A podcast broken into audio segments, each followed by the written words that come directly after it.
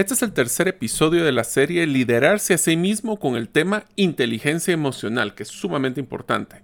¿Sabías que hay un estudio realizado en Estados Unidos que el incremento de inteligencia emocional está ligado directamente a mejores salarios? En este episodio te presentaremos 17 sugerencias y herramientas para aumentar tu inteligencia emocional. Si alguna vez mantuviste una conversación donde te enojaste y perdiste el control, ahí es donde demostraste baja inteligencia emocional.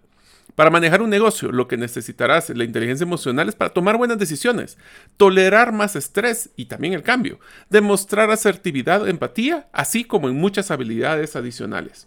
Espero que sea de mucho valor.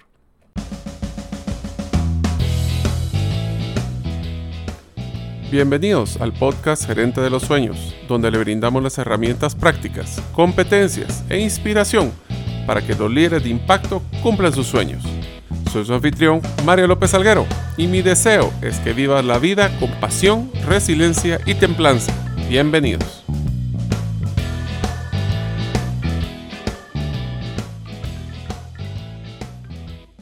Hola amigos, bienvenidos al episodio número 103 del podcast Gerente de los Sueños. Mi nombre es Mario López Alguero.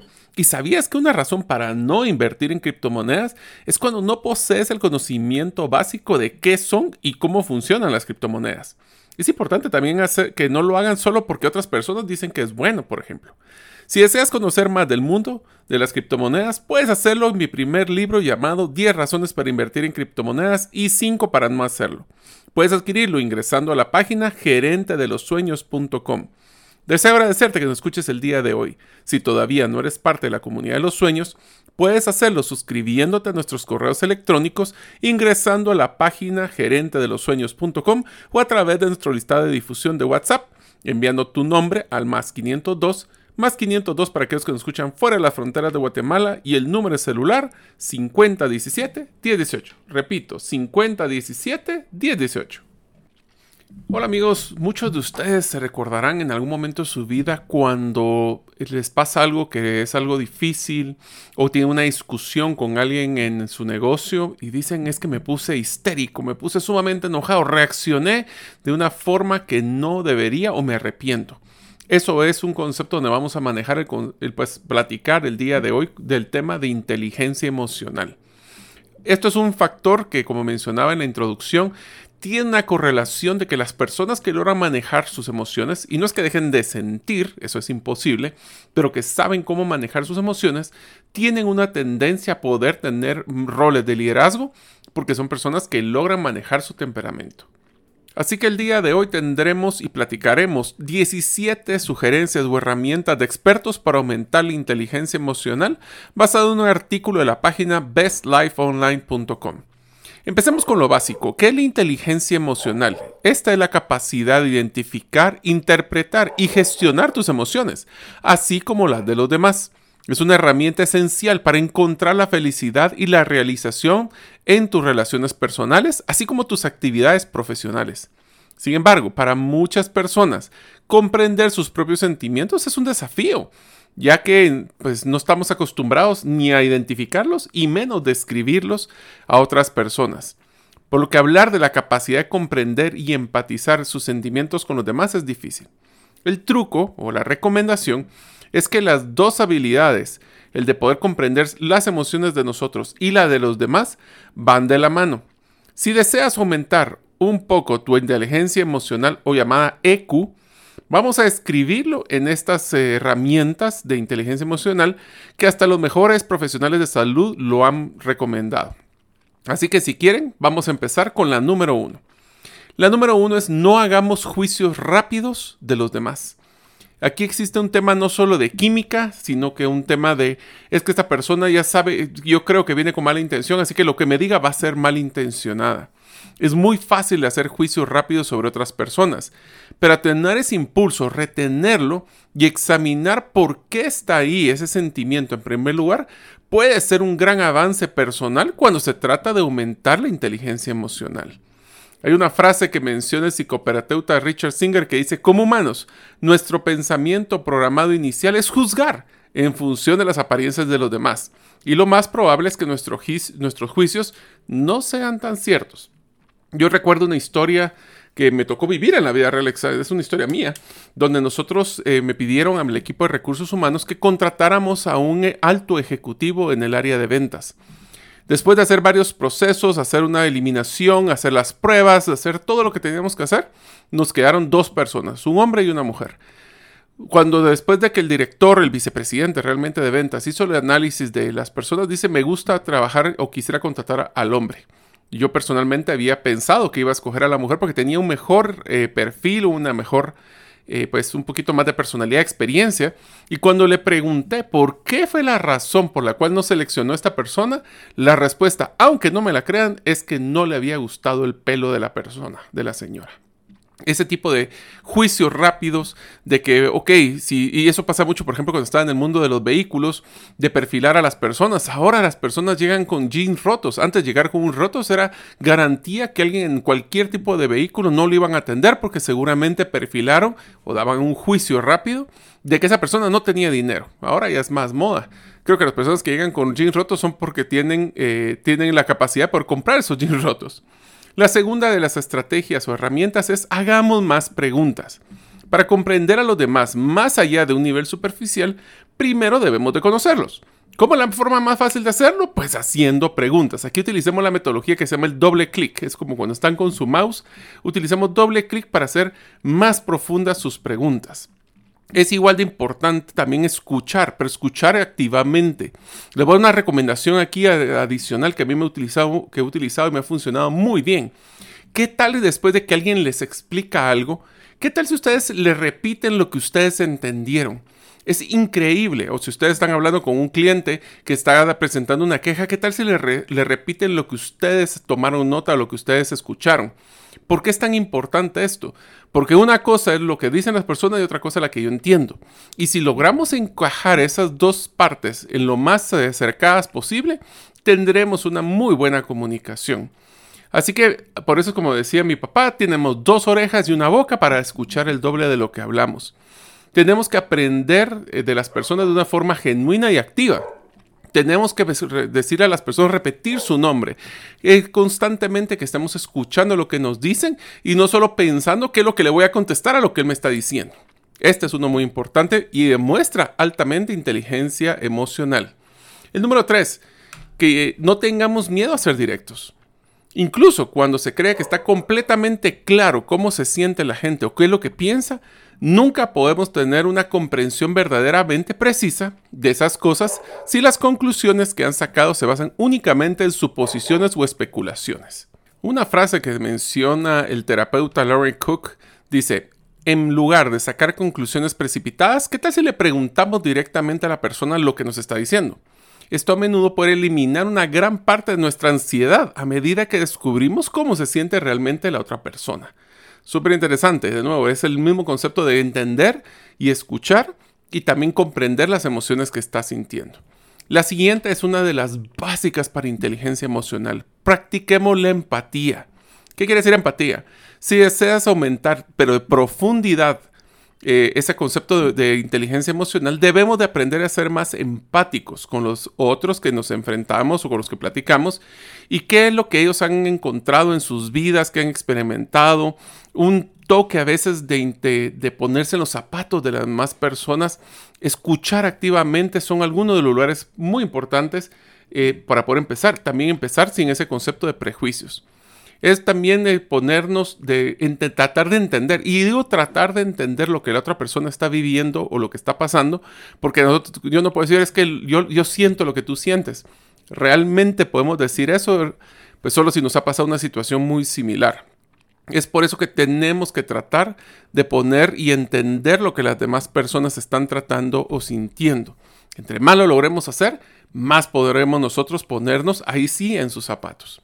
La siguiente, la número 6, es validemos los sentimientos de las otras personas. Una gran parte de ser empático es dejar a, que otras personas sepan lo que nosotros estamos sintiendo que es válido. Esto nos menciona una psicóloga eh, llamada Rebecca Skolnick. Y dice, también señala que no es necesario estar de acuerdo con alguien para realizar este comportamiento. Miren qué interesante este concepto. El concepto de empatía se puede generar aun cuando no estoy de acuerdo con la persona. El poder tratar de validar lo que la otra persona siente, por ejemplo, una persona que esté sumamente deprimida o tiene problemas en su casa, pues nosotros podemos estar claros o tal vez tuvo un problema con su esposa, pero fue por razón que él o, ella tuvo que iniciar, pues decimos, bueno, se siente muy frustrado, está muy triste porque cometió un error, aunque yo estoy de acuerdo que ese error no se haber cometido. Esos son ejemplos de lo que tenemos que buscar y también para validar de que si está triste, está deprimido, está enojado, que entender de que pues si se enojó, se enojó, aunque tal vez yo no lo hubiera hecho. No importa eso, lo que estamos haciendo es reconociendo las emociones. Número 7. Mantén la calma. Un componente clave de la inteligencia emocional eh, de alta capacidad es tener el elemento de control sobre nuestras emociones, incluso dentro de los momentos difíciles, cuando se puede parecer que es casi imposible. El tener la calma, una recomendación muy sencilla es nunca contestar de una forma eh, imprudente o una forma eh, inmediata. Siempre mi papá me lo recomendaba. Piensa antes de hablar. Eso significa ponerle freno a la boca, pensar lo que voy a decir, saber las, las implicaciones que pueden existir. Una frase muy común es el que se enoja pierde. Y por ende nosotros tenemos que mantener la calma. Esto nos lo explica también como que tenemos que tener una comprensión, y aquí viene un tema importante, comprensión de nuestras emociones y la habilidad para poder lidiar con ellas a veces nosotros ni siquiera nos damos cuenta que nos estamos molestando hasta el momento que vamos a reventar. Y es por eso que tenemos que tener muchísimo cuidado de que nosotros estemos percibiendo qué es lo que estamos sintiendo para poder saber cómo manejarlo. El, autor dice, sugiere ejercicios de atención plena para ayudar a evitar que las emociones se desborden. Esto es como una, una bola de nieve que Empezamos con un poquito de enojo, de ahí sigue el siguiente y cuando sentimos estamos sumamente molestos. Y por eso tenemos que eh, planificar previamente, si voy a tener una reunión o una plática difícil en el tema de inteligencia emocional, es autogestionarme de mantener la calma aunque las personas estén eh, inclusive atacándonos. Número 8, cuando nos sentimos que vamos a perder el control, identifiquemos qué fue lo que lo provocó porque así vamos a entender cuáles son esos momentos difíciles que nos están generando ese desborde emocional. Pero cuando se trata de actuar de una forma irracional, me estoy trabando, cuando estamos a trabajar de una manera irracional o con enojo, tenemos que examinar cuál fue la razón subyacente de este tipo de respuesta o comportamiento. Debemos identificar los factores que podrían estar haciendo que lo más probable es que yo reaccione de una forma, de una forma o de otra. Y sobre esto tenemos que tener, por ejemplo, a veces nosotros reaccionamos enojados cuando tenemos hambre o reaccionamos mal cuando estamos en la tarde, que ya estamos cansados. Veamos dónde, qué son esos detonantes que nos están haciendo perder el control. Número 9. Entonces comprendamos a no solo mantener la calma, sino que aprender a cómo hacerlo. Además de las cosas que nos hacen perder la calma, también tenemos que estar conscientes del entorno en que nos encontramos y de las sensaciones que siente tu cuerpo. ¿Será que se me sube el, ritmo cardíaco? ¿Empiezan a sudar las manos? Eso es como nosotros vamos a identificar cuando estamos perdiendo la calma. Eh, una de las cosas que también es importante es cómo nuestro, nuestro cuerpo está haciendo como alarmas que nos hacen que también podríamos recuperar la calma, como respirar, contar a 10. Yo sé que suena tan sencillo como eso, pero a veces contar a 10 en nuestra cabeza, 1, 2, 3, no voy a contestar inmediatamente, nos va a ayudar. Voy a utilizar uno que no está en el artículo, pero también se los quiero mencionar. A veces utilizar pausas de silencio es muy poderoso para como apagar una inercia que es negativa en una conversación. Tenemos que el número 10, ampliar tu vocabulario emocional. Si alguna vez responder, ¿cómo estás? Bien. ¿Qué significa bien? Estoy contento, estoy enojado. Tenemos que buscar ampliar esa conversación, decir, bueno, me encuentro tranquilo, pero tengo un poco de molestia porque tuve cierta situación. Eh, ¿Cómo podemos definir, por ejemplo, bien o mal? Tenemos que ampliarlo, no solo considerando el estado anímico y utilizar, eh, evitar utilizar términos absolutos. absolutos.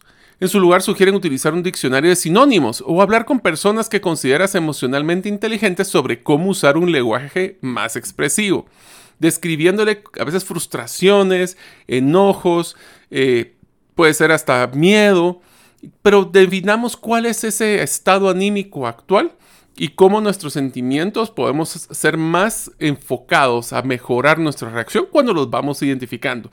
Y no solo contestar, estoy bien o estoy mal. Deseo contarte que otro cambio importante que hemos realizado a partir del 2022 es que hemos organizado talleres prácticos con una metodología tipo cohorte, donde brindaremos competencias y herramientas, pero con un factor de aplicación inmediata, con todos los componentes de un coaching individual y poder hacer relaciones con otros líderes a través de networking. Busca próximamente el primer grupo que vamos a lanzar este año en la página gerentedelosueños.com. Adicionalmente, si deseas que realicemos un taller en tu propio negocio, también ahora pueden encontrar los paquetes de talleres personalizados que realizamos en Gerente de los Sueños, donde recuerda que aquí no solo te brindamos una consultoría, te vamos a acompañar en la ejecución de los planes que te propongas. Ahora, seguimos con nuestro episodio. El número 11 es permitirme sentir lo que estoy sintiendo.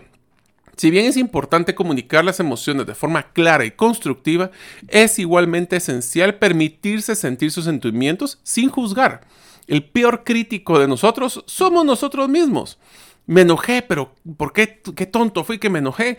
No debería haberme enojado, me frustro que me haya reaccionado de esa forma. Está bien, pero tenemos que estar claros de que nosotros tenemos que experimentar una emoción sin tener que criticarnos por qué lo hicimos. Hay que entender por qué lo hicimos y cómo evitarlo, pero no tiene que ser de darnos eh, básicamente con un palo cada vez que nosotros sentimos una emoción. No va a ser, es imposible utilizar a los que son amigos que les gustan eh, Star Trek. No somos un vulcano que no tiene emociones, y no somos hablando del señor Spock, sino que son los, de la raza pura, como dirían. Si no lo entienden ese chiste es las personas es una raza de alienígenas que no sienten no sentimientos, vale la redundancia. Nosotros somos humanos, así que sí sentimos, aceptemos que resistiremos, vamos a tener emociones, lo interesante es cómo las vamos a manejar. El número 13 es que recordemos que el conflicto no necesariamente es malo. Aunque puede ser más cómodo simplemente evitar desacuerdos por completo, ser emocionalmente saludable requiere involucrarse activamente en situaciones que son incómodas, como se siente, ya que esto es necesario como manejar conflictos. Resolver conflictos de una manera saludable y constructiva puede fortalecer la confianza en las personas. Porque si una persona simplemente evita el conflicto, ¿ustedes creen que un buen líder debe estar evitando constantemente el conflicto? Por supuesto que no. Eh, tenemos que tomar en cuenta de que cuando el conflicto no se percibe como una amenaza o un castigo, fomenta la libertad, la creatividad y la seguridad en las relaciones. En este tema del conflicto, tenemos que estar claros que la base de la creatividad y la innovación. Si todos hablamos de lo mismo, todos vamos a llevar a un mismo punto, pero no necesariamente es el mejor. La diversidad es la que genera esa creatividad.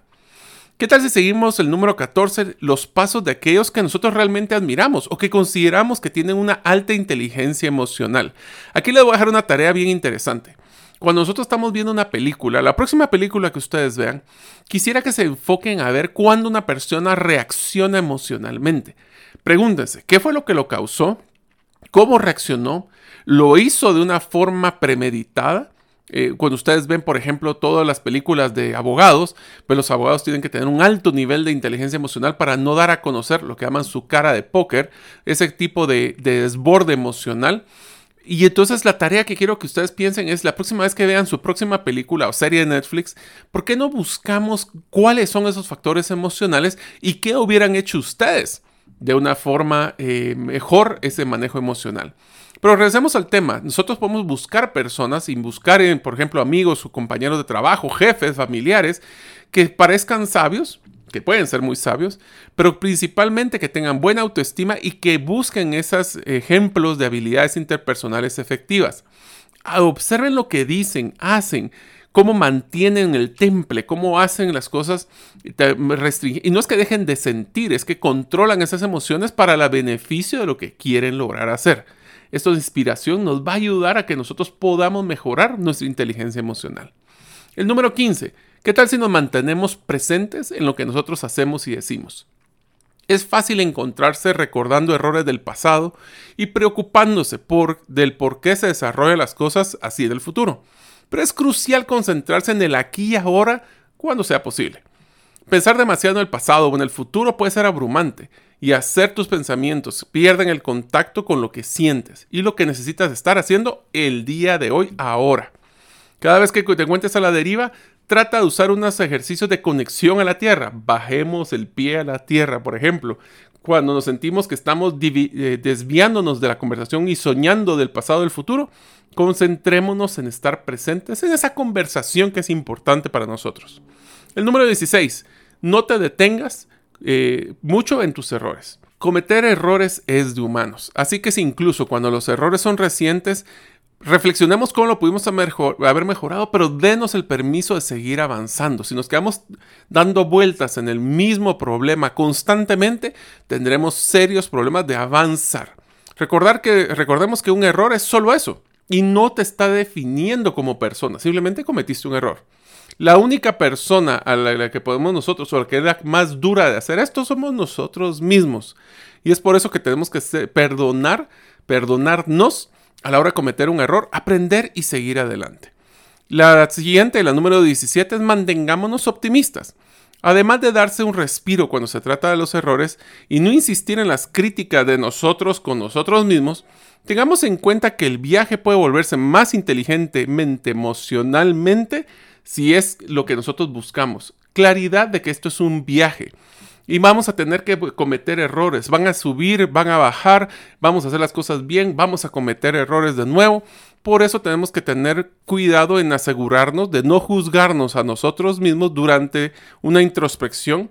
Pero hay que mantenerse cuidadoso, pero siempre optimista, ya que eso nos va a generar una mejora en, nuestra forma de manejar la inteligencia emocional. Voy a adelantar a cerrar el capítulo de hoy con un concepto que es importante. Y es para qué nos va a servir la inteligencia emocional.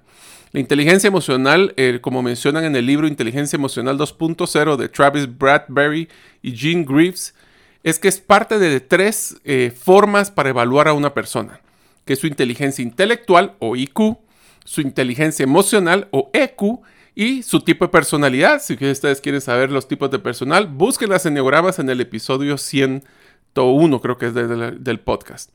La inteligencia emocional va a tener un impacto muy fuerte en nuestras vidas, especialmente en las siguientes situaciones.